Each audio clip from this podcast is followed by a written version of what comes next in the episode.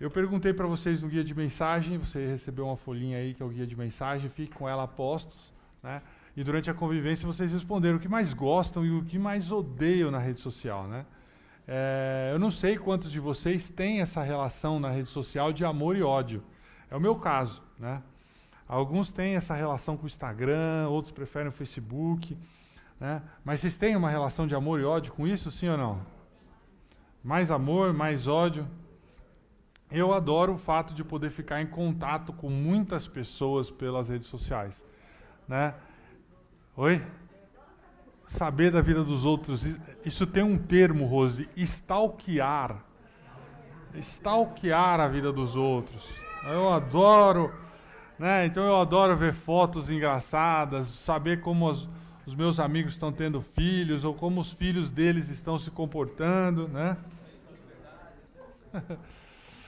eu gosto de ficar vendo vídeos aleatórios no Instagram. Na verdade, é um momento assim de, de me desligar, sabe? A rotina tão cheia, parece que eu pego o celular e de repente, ou na hora do almoço, quando eu estou almoçando sozinho, ou quando eu chego em casa e começo a olhar vídeos ali e não paro, né? Isso é, é a questão do amor.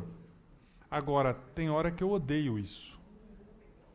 Eu odeio isso, porque às vezes eu, eu odeio quando eu me pego e percebo quanto tempo eu gasto com algo que não é nada, né? que não acrescenta nada.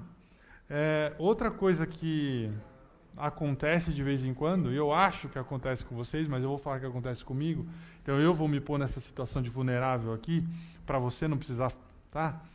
É, é que você às vezes começa a comparar a sua vida com a vida, com os instantes das outras pessoas postados lá, e você percebe que ah, não, a sua vida não é tão legal assim, né?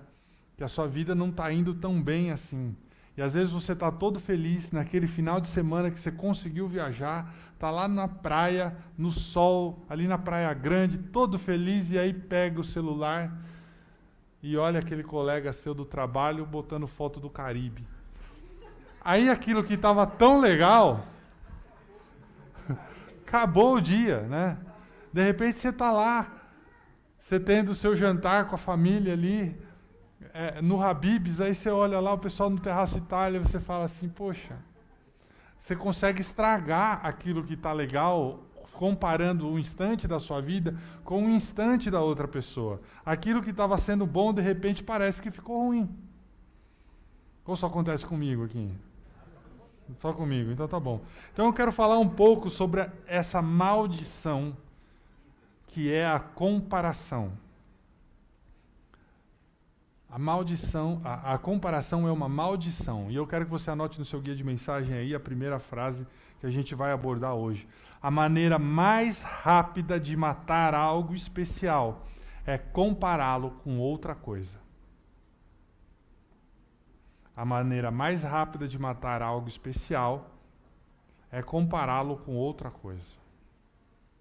Eu não sei você, mas normalmente a gente não compara apenas o que a outra pessoa tem. Eu sei, algumas pessoas dizem: Olha, você já viu a quantidade de sapato que a fulana tem? Você já viu o novo carro do Cicrano? Espera aí. É a terceira vez que ele está saindo de férias só esse ano e está viajando. Como é que pode isso? Eu não consigo viajar nunca, eu não vou a lugar nenhum. E a gente compara o que as outras pessoas têm, a gente compara o que as outras pessoas é, viajam, para onde elas estão indo. Mas o que pega, às vezes, é que a gente compara o que as outras pessoas podem fazer e a gente não pode fazer. Talvez isso é uma das coisas que mais pega para mim. O que é, pessoas talentosas são boas em fazer tantas coisas diferentes. Por exemplo, há muita coisa que eu não sou bom em fazer. Eu não sou bom em, em bricolagem, artes, artes é, é, manuais, trabalhos manuais, né? Fazer pequenas manutenções em casa. Eu sou péssimo para isso. Eu sou péssimo na, na, cozinha, também na culinária. Mal sei fazer um ovo frito. E aí o barato assim é que eu ponho na internet, eu ponho no YouTube, pego o tutorial, parece fácil, vou fazer e dá errado. É, acontece com você assim, né? Outra coisa que eu não posso fazer é cantar. Cantar. E como eu gostaria de saber cantar. Não, não posso. eu fico emocionado porque alguns de vocês há anos vêm no encontro. E há anos eu estou falando aqui e vocês continuam voltando. Isso para mim é, é, é uma das maiores realizações da vida. Mas eu tenho certeza absoluta que isso não aconteceria se, eu, se você me visse cantando aqui. Se eu estivesse cantando toda semana. Eu não consigo consertar nada. Eu não consigo cozinhar nada. Eu não posso consertar. É, cantar. Né? E até aí, tudo bem, porque eu sei fazer outras coisas também. Mas, enfim. O problema é que quando a gente está em casa, eu e a Erika estamos em casa, vamos assistir alguma coisa, ela gosta de botar no, no, no programa do, do, Rodrigo Hilbert, né? que cozinha, que conserta, Irmãos à Obra. irmãos à Obra, para quem não conhece, é um casal de irmãos gêmeos, é, são dois irmãos gêmeos, né, que, que consertam e reformam a casa e tal. E aí, quando acontece isso, eu me sinto meio inadequado, né, porque de repente está valorizando outras qualidades que eu não tenho, mas enfim. E eu aposto que você pode se comparar com outras pessoas, e quando você se compara com as outras pessoas, na maioria das vezes, a não ser que você tenha uma autoestima lá no alto, mas na maioria das vezes você vai se sentir assim também um pouco inadequado. Porque a comparação é uma maldição. Por que, que eu não posso me por que, que eu não posso fazer o que as outras pessoas podem fazer? Se você já se sentiu assim, a razão pela qual você não pode fazer o que outra pessoa pode fazer é porque você não foi chamado para fazer o propósito delas. Você não foi criado por Deus para fazer o que outras pessoas foram criadas para fazer. E é por isso que o título da mensagem de hoje, que está aí no seu guia, é Pare de comparar o seu chamado. Faça o que quiser fazer, mas pare de comparar o seu chamado. O seu chamado com o chamado de outra pessoa, a sua missão com a missão de outra pessoa. Vamos revisar um pouquinho a nossa série aqui. Na primeira semana, é, a gente falou sobre a existência de um propósito em sua dor. Toda vez que você sofre, Deus aproveita esse momento para fazer algo bom. Às vezes a preparação de Deus, a gente comentou, vem embalada em dor. Se você não viu nenhum dos capítulos da série, está lá no nosso canal, tá? Em outras palavras, o que a gente falou na primeira semana, assim, se você está sofrendo, há um propósito em sua dor. Na semana passada a gente trabalhou alguns temas e analisamos três princípios. Seu propósito não é para você, seu propósito é o propósito é para Deus. O segundo princípio que a gente estudou é que você não encontra o seu propósito. Você serve ao propósito de Deus. E o terceiro princípio é que se você quer fazer o propósito de Deus, comece servindo o povo de Deus. E hoje eu quero caminhar com você e acrescentar dois pensamentos adicionais. E o primeiro é: eu espero que você abrace isso, internalize isso, viva isso é, e anote no seu guia aí. Você é perfeitamente criado por Deus para cumprir o propósito de Deus para você. Você tem tudo o que precisa para fazer tudo o que Deus o criou para fazer. Você foi projetado, perfeitamente projetado, pelo grande designer, pelo grande projetista, para cumprir o seu propósito divino para você. Você tem tudo, você está equipado, você tem todas as ferramentas necessárias para cumprir o seu propósito. A, a, Bíblia fala isso lá em Éfeso. É, Paulo disse isso aos crentes que viviam na cidade de Éfeso, lá no livro dos Efésios. Ele falou o seguinte, ó, capítulo 2, versículo 10. Pois somos obra-prima de Deus. Fale obra-prima aí. Obra-prima, isso criados em Cristo Jesus a fim de realizar as boas obras que ele de antemão planejou para nós. Esse é um pensamento incrível de se reconhecer. A Renata cantou aqui o agora há pouco, né, Renata? Muito antes de você nascer, Deus tinha colocado em você esses dons, esses talentos para você fazer o que acabou de fazer aqui. Por quê? Porque você é obra-prima dele. Fale aí para o seu amigo do lado. Eu sou obra-prima de Deus. Você se sente como obra-prima, sim ou não? Sim ou não? Você é obra-prima. Deus falou, está verdade, tá falado, né? Na verdade, a palavra é, obra-prima, é, ela vem do grego, viu? Aí eu queria falar para todas essas mulheres que têm marido que sabe consertar a resistência do chuveiro, sabe cozinhar, sabe fazer mesa, enfim. Você sabe de onde vem a palavra grega obra-prima? Eu sei, tá? Veio da palavra grega pima, que significa um poema. Em outras, uma obra poética. Em outras palavras, Paulo está dizendo aqui: ó, você é um poema de Deus. Que bonito, né? Deus te criou exatamente como Ele gostaria que você fosse para cumprir o seu propósito. Uma vez eu vi uma frase que dizia assim: Deus não cria lixo. Eu espero que você perceba a profundidade disso. Era uma frase que estava solta, aleatória, sem contexto, mas estava assim: Deus não cria lixo. Deus sabia exatamente o que estava fazendo quando criou você. Você não foi o acidente, porque Deus não cria lixo. Tudo o que Deus cria, Deus cria com um propósito. E se a gente raciocinar, então, a gente vai chegar à conclusão de que se você existe, é porque existe um propósito específico que só você pode cumprir. E que você foi projetado para cumprir esse propósito. É algo muito específico que só você pode fazer. Só você pode criar. Agora porque, agora porque você foi criado por Deus e para Deus, a gente deve aproveitar e fazer tudo para Ele. Não para nós, não para agradar outras pessoas, mas para Ele. O problema começa quando muitos de nós vivemos para fazer as coisas por nós mesmos ou para as outras pessoas, para satisfazer outras pessoas, para impressionar outras pessoas, para obter a aprovação de outra pessoa. E aí eu pergunto: para quem você está vivendo? Para quem você está fazendo todas essas coisas? Ah, eu estou fazendo isso por eles, por causa do que eles pensam, por, do que vão pensar de mim se eu agir de outra forma. Aí eu pergunto para você, eles quem?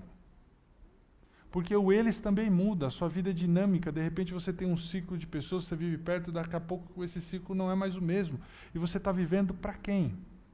Ao invés de viver para Deus, que é o único que é constante na sua conduta. Outro dia eu estava vendo o, meu álbum de casamento se eu fosse casar de novo com a Érica, o álbum ia mudar muito, porque muitas pessoas que estão lá não seriam convidadas e outras pessoas que não estão lá seriam convidadas, porque a vida muda, é constante. E você está vivendo por quem? Ah, eu quero que eles gostem de mim. Quem são eles? Se eles gostam de você hoje, de repente amanhã eles podem não gostar de você. E a gente está vivendo essa vida para aprovação de outras pessoas, ao invés de viver o nosso propósito, aquilo pelo qual Deus nos projetou para fazer, aquilo pelo qual Ele nos deu as ferramentas para cumprir. A gente tem que viver para Ele. Esse é o desafio. Só que a comparação mata o seu chamado. A comparação mata a sua missão, ela é inimiga do seu chamado. Sempre que a gente começa a comparar o que fazemos com o que a outra pessoa faz, o que a gente pensa com o que a outra pessoa está pensando, isso nos priva do nosso chamado. A comparação, preste atenção, e eu vou repetir para gravar, a comparação é inimiga do chamado. Porque, anote aí no seu guia de mensagem, você não pode cumprir o propósito de Deus para você quando está se comparando com outra pessoa.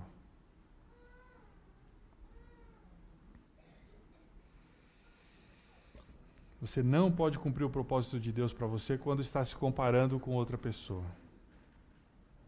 Você nunca será capaz de fazer o que Deus exclusivamente criou você para fazer quando você está de olho no que a outra pessoa está fazendo, no que a outra pessoa vai pensar. Você não pode cumprir o seu chamado quando você está se comparando a outra pessoa. Hoje eu quero mostrar uma das partes mais engraçadas da Bíblia para mim, tá? Uma das partes favoritas da Bíblia.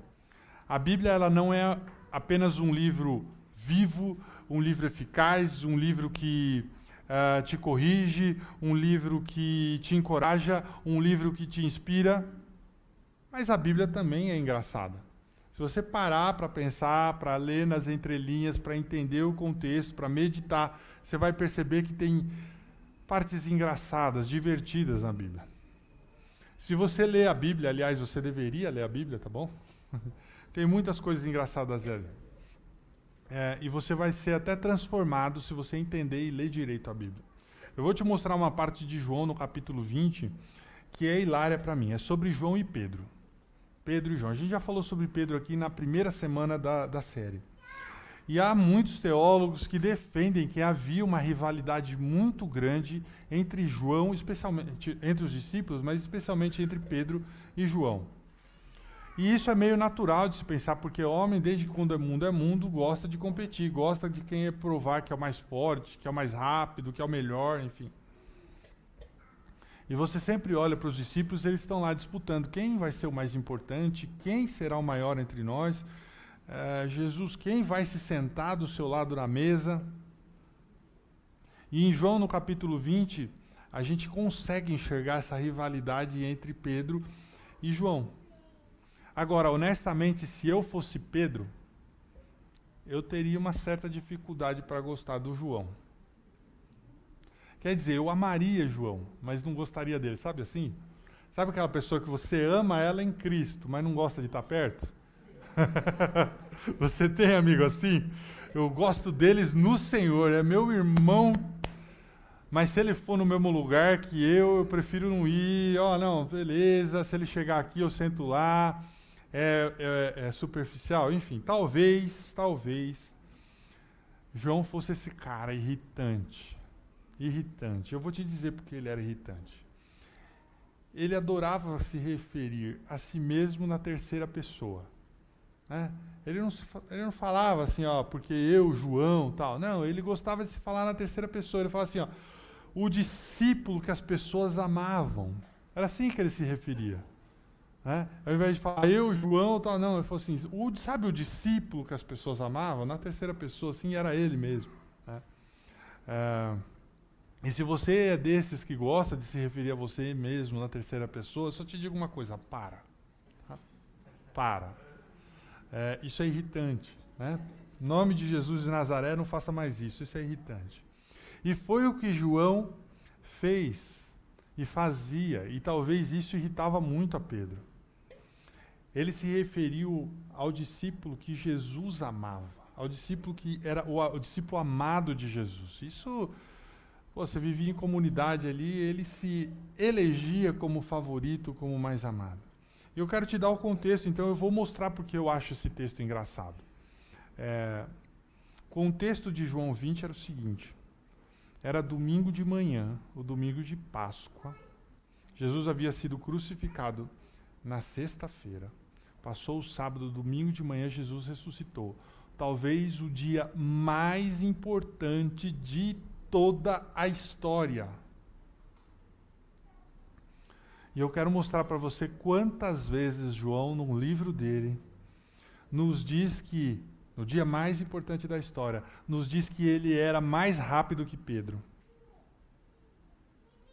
No dia mais importante da história, João estava preocupado em competir com Pedro, em se comparar com Pedro. E vamos ler João 20, o túmulo de Jesus está vazio. Jesus ressuscitou. Leia comigo aqui, ó. No primeiro dia da semana, bem cedo, ainda estando escuro, Maria Madalena chegou ao sepulcro e viu que a pedra da entrada tinha sido removida. Então correu ao encontro de Simão Pedro e do outro discípulo a quem Jesus amava. Quem que é esse outro discípulo a quem Jesus amava? O João, o irritante aqui. Você concorda que é irritante falar isso, né? Assim, correu para Simão Pedro e João, mas enfim, e disse: Maria dizendo: Tiraram o Senhor do sepulcro e não sabemos onde o colocaram. Pedro e o outro discípulo saíram e foram para o sepulcro. Os dois corriam, mas preste atenção aqui, ó. Mas o outro discípulo, João, foi mais rápido que Pedro e chegou primeiro. Primeira comparação. Ele se curvou e olhou, olhou para dentro, viu as faixas de linho ali, mas não entrou. A seguir, Simão Pedro, que vinha atrás dele, chegou, entrou no sepulcro e viu as faixas de linho, bem como o lenço que estivera sobre a cabeça de Jesus. Depois, o outro discípulo, que chegara primeiro ao sepulcro, também entrou, ele viu e creu. Três vezes João nos disse em seu próprio evangelho: Eu corri mais rápido que Pedro, eu cheguei primeiro ao túmulo que Pedro, e Pedro ficou atrás de mim. comparando, competindo, comparando, competindo. As mulheres chegaram e falaram assim: ó, o túmulo está vazio. E Pedro e João ficaram tipo assim: ó, a gente precisa ir lá ver o que aconteceu. E aí os dois começam a ir juntos, um começa a andar mais rápido, outro começa a andar mais rápido. E João falou: quer saber? Ele é velho, eu sou novo, eu vou correr, vou deixar ele para trás, eu vou ganhar essa corrida. E não contente em ganhar a corrida, ele escreveu no seu próprio livro: ó, eu fui mais rápido que Pedro, eu ganhei essa corrida. Eu fui primeiro ver que o túmulo estava vazio. João se comparou a Pedro. E logo depois a gente vai ver Pedro se comparando a João. De quem será que Jesus gosta mais? De quem, quem é o mais importante? Quem vai se sentar no lado mais importante da mesa? E talvez você faça a mesma coisa e não esteja nem percebendo. Talvez você seja mãe e compare as suas amigas e, e, se compare com suas amigas irritantes no Pinterest ou no WhatsApp do grupo das mães da escola. Talvez você saiba do que eu estou falando aqui, né? A temporada do Covid foi muito propícia para comparações. Né? Era todo mundo lá com receitas de como higienizar o pacote de arroz depois que voltava no mercado, né? Foi aquela correria na época da pandemia, né? E ali você tentando dar conta do home office com o homeschooling das crianças, quase enlouquecendo em casa e abrir a sua rede social e a sua amiga ela estava dando é, mostrando as crianças dela comportadas, fazendo trabalhos artesanais, artesanato, ou então fazendo biscoitos, tendo aulas de culinária em casa e a sua casa bagunçada e você olha o outro, parece que está tudo correndo mil maravilhas ali. Meses trancado em casa, de repente só briga no seu casamento, né? Aquilo ali pegando fogo dentro de casa e você vai para a rede social e começa a se comparar e aparece lá fulana irritante com o marido irritante, preparando um jantar à luz de velas, né, botando uma legenda assim, já que os restaurantes estão fechados, o jantar será aqui em casa mesmo, enfim. E essa questão de comparação acontece o tempo todo. No Covid talvez tenha sido mais intensa, é, mas não foi só durante a pandemia. Você faz dieta, começou a dieta e começou um plano de exercícios físicos, uma rotina de exercício. E aí você entra, olha a foto daquela blogueira, com aquele corpo esculpido no crossfit, na musculação e no Photoshop e aí você olha e fala assim: eu nunca vou conseguir ficar assim. Ou melhor, eu nunca vou estar disposta ou disposto a pagar o preço para ter um corpo desse. Você desiste daquilo que você acabou de começar, daquilo que você começou a fazer. Ou então você está feliz e animado porque se matriculou naquela pós-graduação que há muito tempo você queria fazer e só agora você reuniu condições para fazer. E aí, quando você chega no primeiro dia de aula, você vê aquela turma muito mais nova que você, a galeria falando dois, três, quatro idiomas, muito mais antenado com tecnologia e tudo mais, e você fala: Sem chance. Eu vou perder meu tempo e meu dinheiro aqui eu nunca vou conseguir concorrer com essa turma no mercado de trabalho. E aí você desiste de algo que nem mesmo começou. Às vezes você se frustra porque os seus filhos não são tão educados ou tão carinhosos quanto os filhos das outras pessoas. Ou porque seu esposo ou sua esposa não tem demonstrações de afeto públicas para você como outros têm. E ao invés de você resolver aquilo que lhe falta, às vezes começa a pensar de que, olha, não vale a pena tentar. Não vale a pena correr a minha corrida, não vale a pena seguir o meu propósito, é melhor desistir. Pode ser qualquer coisa. Ele tem mais seguidores, ele, ela tem mais influência, ele tem mais dinheiro, ela tem mais joias, mais bolsas do que um dia eu vou, poder ter. Comparações são uma maldição e nos roubam o chamado. O que é interessante sobre Pedro e sobre Paulo é que a história dos dois não acabou ali. Não terminou ali. Você sabe que a gente falou sobre Pedro na primeira semana, como eu disse. Pedro negou Jesus três vezes antes de Jesus ser crucificado. Mas depois que Jesus ressuscitou dos mortos e passou mais um tempo com os discípulos, Jesus teve um momento íntimo com Pedro que foi poderoso. Onde basicamente o que Jesus quis fazer foi restabelecer o moral de Pedro, ofereceu perdão para Pedro dar para Pedro de novo qual era o seu propósito, para que ele tinha sido chamado. Qual era a sua missão? Então Jesus chegou para Pedro e falou assim: teve uma conversa com Pedro e falou assim: Pedro, você me ama? Pedro, você me ama? E Pedro, sim, eu amo. Então Jesus falou: o seu propósito é cuidar das minhas ovelhas. Cuida das minhas ovelhas. Foi isso que Jesus falou com ele. Esse é o seu chamado, esse é o seu propósito. Mais uma vez Jesus perguntou: Pedro, você me ama? Sim, eu amo. Então cuida das minhas ovelhas. Essa era uma conversa poderosa. Jesus estava ali, ó, estabelecendo: Pedro, essa é a sua missão. Eu vou embora, mas eu quero que você cuide das minhas ovelhas, que você seja o líder, que você inicie uma nova igreja, um movimento que vai contagiar o mundo todo. Tudo certo, Pedro? Tudo certo. Mas olha o que Pedro faz. Eu quero ler com vocês. João 21, verso 20. Pedro se virou e viu atrás dele o discípulo a quem Jesus amava. Lá vai João de novo, né?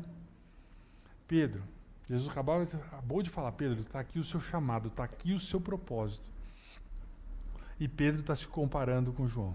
Então Pedro perguntou a Jesus: Senhor, e quanto a ele? Qual é o propósito de João? Qual é o chamado dele? O que, que ele vai fazer? Jesus tinha acabado de falar, Pedro, você vai ser o cara. E aí Jesus parece que não tinha muita paciência com as respostas, não gostava de mimimi, e ele respondeu para Pedro: Se eu quiser que ele permaneça vivo até eu voltar, o que te importa? Você tem o seu chamado, pare de comparar o seu chamado com o chamado dele. Jesus sabia que se Pedro ficasse comparando o seu chamado dele com o dos outros discípulos, Pedro não ia cumprir a sua missão. E ele falou: O que te importa? O que você tem a ver com isso? Pare de se comparar com aquilo que você não foi projetado para realizar. Porque você não pode cumprir o seu chamado, você não pode cumprir o chamado de Deus quando você está se comparando com outra pessoa. Na verdade, a maneira mais rápida e mais eficaz de matar algo especial é se compa comparar isso com outra coisa. E eu sei que isso acontece com a gente. Às vezes a gente está infeliz no casamento porque a gente está se comparando com de outra pessoa. Às vezes você está num lugar legal, você tem coisas legais, você está num bom patamar de vida, mas você está infeliz porque está se comparando. Você está comparando seus filhos. Alguns de vocês estão comparando, inclusive, o seu chamado espiritual. Ah, o que eu faço não é tão relevante, não é tão importante, não está impactando tantas pessoas quanto o chamado do fulano ou da fulana. Eu não sou tão importante, o que eu faço não está fazendo diferença nenhuma. Isso está matando a sua vocação. Eu estou falando aqui em aspectos espirituais, mas o que eu estou falando aqui serve para tudo na vida. Às vezes você está progredindo bem na carreira acadêmica, nos estudos, no trabalho, e está lá insatisfeito porque você está comparando com o do lado, que andou mais rápido, que a promoção veio mais cedo. E aí você mata o seu potencial, aquilo que você poder, pode ou poderia atingir, porque você se comparou com quem não deveria ter comparado. Abrace essa verdade, a realidade de que você foi criado por Deus, perfeitamente criado por Deus para cumprir o propósito de Deus para você. Você tem tudo, tudo, absolutamente tudo, todas as ferramentas, todas as habilidades, todos os dons para fazer aquilo que Deus o criou especificamente para fazer. Eu gosto muito que o autor de Hebreus, foi Paulo, diz sobre o nosso foco. O nosso foco. Ele diz lá em Hebreus 12 assim: corramos com perseverança. Vou fazer uma pausa aqui.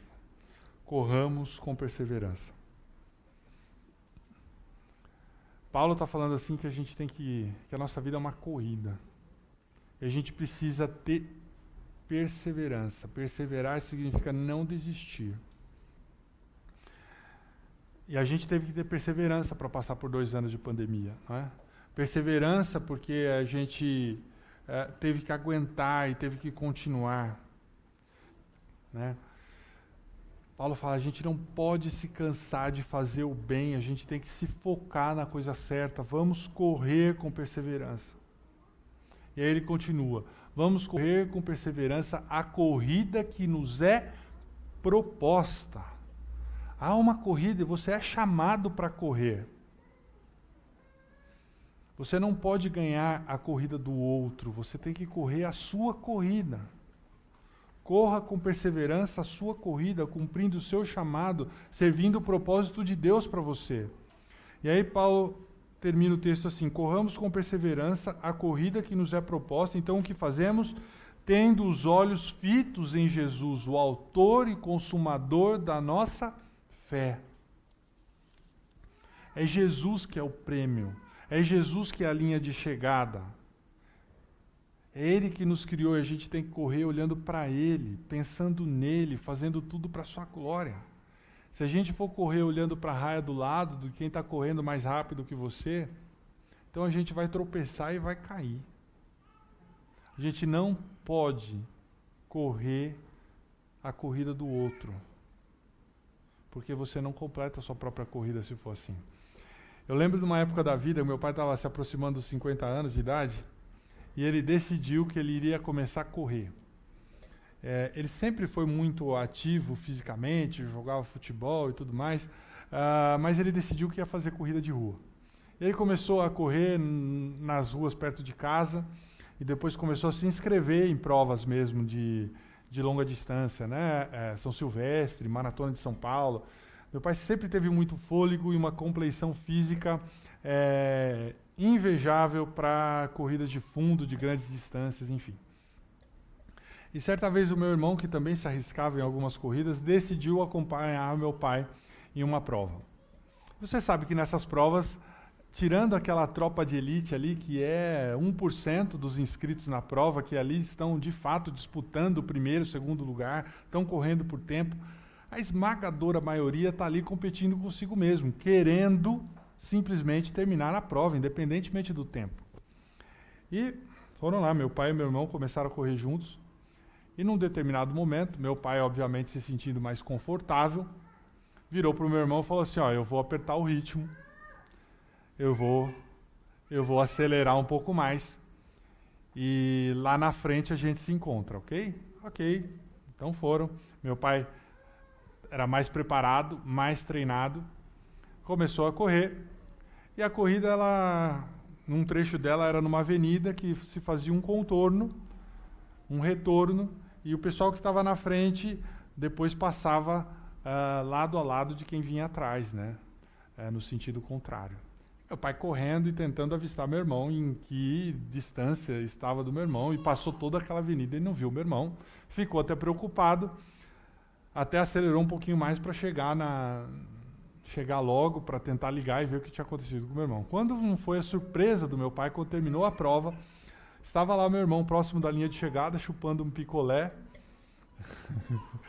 tranquilão, é, nem suado estava. Moral da história. Quando meu irmão percebeu que ele não iria conseguir acompanhar o meu pai, ele desistiu da corrida dele. Pegou um táxi e foi até a linha de chegada.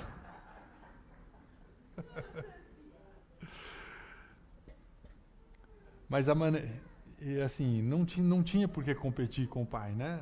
Ali você está competindo consigo mesmo, é terminar a prova, teria o mesmo valor, receberia a mesma medalha, estava tudo certo. Mas a maneira mais rápida de matar algo especial é comparar com outra coisa. Pare de comparar o seu chamado. Você corre a sua corrida. Você fica na sua pista. Eu estou falando a minha mensagem daqui. Tem outra pessoa preparando o lanche para daqui a pouco. O Renan está no som ali, pondo coisa na cabeça do ego, mas está tudo certo. Eu vi, viu?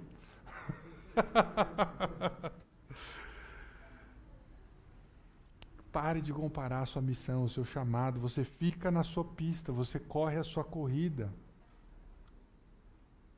Você não compara o que você está fazendo com o que a outra pessoa está fazendo, porque você não foi criado para fazer o que ela faz.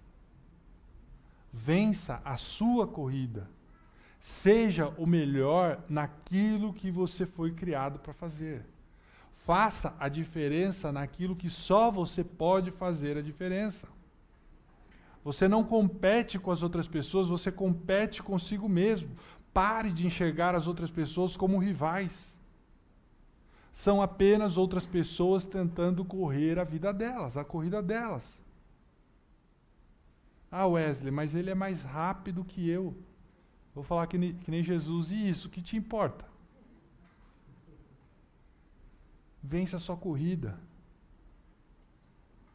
É libertador também, sabe? Falar, não, aquela ali não é minha pista, eu não vou correr isso aqui. Eu não vou me sentir culpado porque eu não sou bom nisso, porque Deus não me criou para fazer isso. Eu não vou correr essa corrida. Eu vou ficar na minha. Eu vou manter os meus olhos fixos em Jesus. Ele é o autor, ele é o consumador da minha fé. Eu estou correndo a corrida que ele me criou para correr. Não há ninguém, eu vou falar pessoalmente aqui, não há ninguém que possa correr a minha pessoa, a minha corrida. Eu sou casado há 14 anos e o meu chamado é para amar a minha esposa dia a dia para manter esse casamento saudável e bem-sucedido. Essa é a minha corrida. Eu tenho uma filha e eu preciso ensinar minha filha a seguir nos caminhos de Jesus. Se eu comparar, se eu comparar a minha, a minha vida, a criação da minha filha com a, a filha dos outros, falar assim, ah, mas eles também não estão criando o filho deles para Jesus. Então tudo bem se eu não criar a minha também. De que, que adianta? Eu perdi. Eu perdi. Eu faço parte de uma comunidade religiosa que é o encontro da Igreja Adventista, que eu amo. Eu gosto de estar aqui toda semana, então eu vou fazer de tudo para que mais pessoas se encontrem com Jesus por intermédio dessa comunidade. Então eu vou correr com os meus talentos, correr com o meu tempo, correr com meus recursos financeiros. Essa é a minha corrida. E com cada pedacinho de fé que há em mim, eu vou acordar todos os dias e vou começar a correr a minha corrida, fazer algo que eu posso fazer. E aí você se pergunta, mas eu não sei qual é a minha corrida. Eu não sei qual é o meu talento. Procura. Gasta tempo e tentando entender. Com certeza, Deus te equipou com aquilo que é necessário para você correr a sua corrida, para você cumprir o propósito. Eu não sei qual é o seu, mas de repente o seu, o seu maior talento seja abraçar alguém. De repente seja ajudar a cuidar das mídias sociais da igreja. De repente você pode fazer o lanche, pode ser um doador financeiro. Agora que as máscaras caíram, graças a Deus, você pode deixar alguém mais confortável. Alguém que está vindo aqui pela primeira vez, quem sabe, você com seu sorriso, você pode deixar alguém mais à vontade, mais confortável aqui. Você pode orar por outras pessoas. Você pode levar um bolo e mudar o dia de alguém que estava triste e deixá-lo feliz. Eu não sei qual é a sua corrida, mas faça tudo olhando para Jesus, olhando para o prêmio, para a chegada. E comece servindo ao povo de Deus, como falamos na semana passada. Seu chamado está em você. Está em você. Procure, procure. Sinta a presença dele, abrace esse chamado. Deus te chamou para fazer algo, descubra o que é e faça e mantenha os seus olhos no prêmio, sem se comparar com a pista do lado. O que é que você está fazendo? Eu estou correndo a minha corrida. Pode ser que nesse momento você esteja obtendo o seu diploma, algo que você quis há muito tempo, e você percebe, ó, é para isso que eu fui chamado. Não só por conta de uma carreira, mas é porque eu preciso abençoar pessoas. De repente você é líder de um pequeno negócio. Não é um negócio grande, mas você atende a todos com integridade. As pessoas olham para o seu negócio e falam assim: olha, tem os caras que são grandes lá, mas eu prefiro fazer aqui porque eu tenho certeza que essa pessoa é honesta. E você faz coisas diferentes para honrar a Deus. Você simplesmente está executando a sua corrida. De repente você vai ter amigos que eles vão fazer coisas que você não foi chamado para fazer. Especificamente, às vezes, com um estilo de vida. Aí você fala assim: ah, não, essa daí não é minha pista. Essa daí não é minha área. Essa corrida eu não vou correr. De repente, eles vão zombar de você. Não vão entender. Mas você mantém-se firme na sua pista. Isso aí eu não vou fazer. De repente, você acabou de ter filho e a sua vida é só mamadeira, é só fralda Está tudo certo. Faça isso da melhor maneira possível. Essa é a época que você está vivendo, então viva isso da melhor maneira possível. Corra da melhor maneira possível. Você está sendo fiel onde você está. Você é a obra-prima de Deus, o poema de Deus, criado por Cristo Jesus para fazer as boas obras que ele preparou de antemão para você fazer. Muito antes de você nascer. Deus sabia que nessa época da história você foi criado para fazer as coisas certas, para atrair pessoas certas para Jesus. Egídio, Deus te dotou de dons e talentos para fazer o que você faz. Já reparou que você faz bem o que você gosta de fazer? Leide, Zé, Ana, Alex, Renata, Egon, Rui. Deus te dotou com tudo necessário para você fazer o que você faz. Mantenha os olhos focados em Jesus e pare de comparar. Você não pode vencer todas as corridas, a sua e a corrida dos outros. Você vence a sua. Abrace o seu chamado. A gente viu na semana passada que Davi cumpriu o seu propósito em sua geração. E uma das maiores coisas, ou talvez a maior coisa que nós podemos fazer, é cumprir o propósito de Jesus na nossa geração, na nossa vida. Deixar um legado de que eu cumpri o propósito de Deus. O sucesso não é algo que você alcança lá no futuro.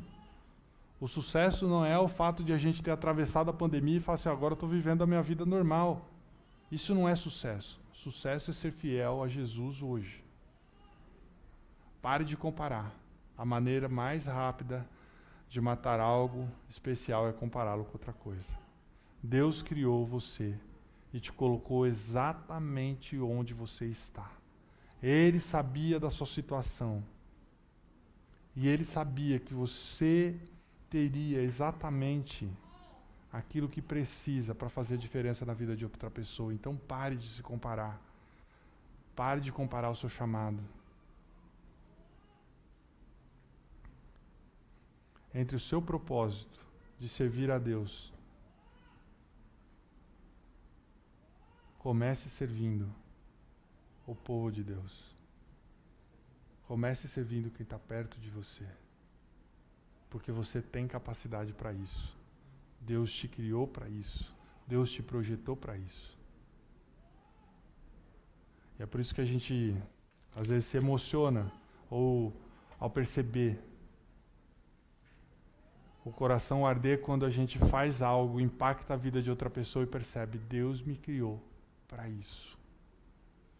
E o meu desejo é que você descubra, se você não vive isso ainda, descubra o que você foi feito e viva com o coração ardendo, porque olha, eu tenho capacidade de influenciar pessoas, capacitar pessoas, de atrair pessoas. De repente, o meu talento é olhar para uma câmera de celular e não só é, me comunicar com pessoas, mas abençoá-las. Não só vender o meu serviço, mas trazer transformação, trazer alegria, trazer paz, trazer conforto. E eu estou olhando aqui para um grupo totalmente heterogêneo, cheio de talentos. E eu fico imaginando se verdadeiramente a gente colocasse 100% da nossa vida ao serviço de Deus, um grupo como nós aqui, quantas pessoas a gente seria capaz de impactar?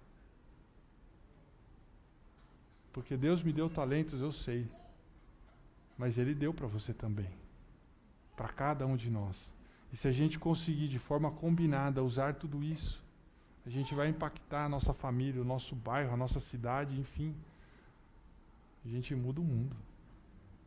Não é propaganda do Itaú, não, mas a gente muda o mundo. Ore comigo. Pai querido. A gente fica feliz em saber que, muito antes de a gente nascer, o Senhor já tinha planejado a nossa existência.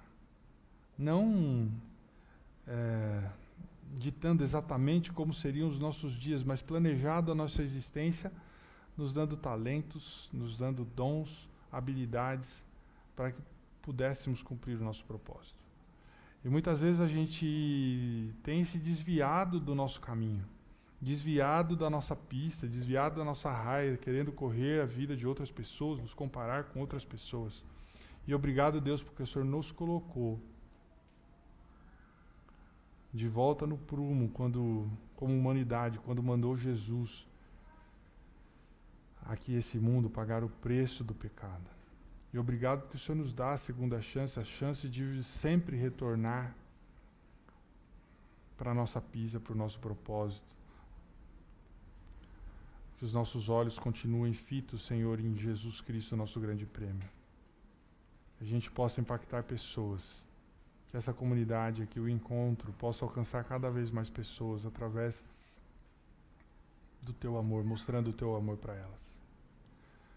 A gente pede, Senhor, que o Senhor nos ajude a nos tornarmos vigilantes contra a maldição da comparação, gratos por aquilo que recebemos, que possamos multiplicar aquilo que o Senhor nos dá. Tudo isso a gente pede em nome de Jesus. Amém.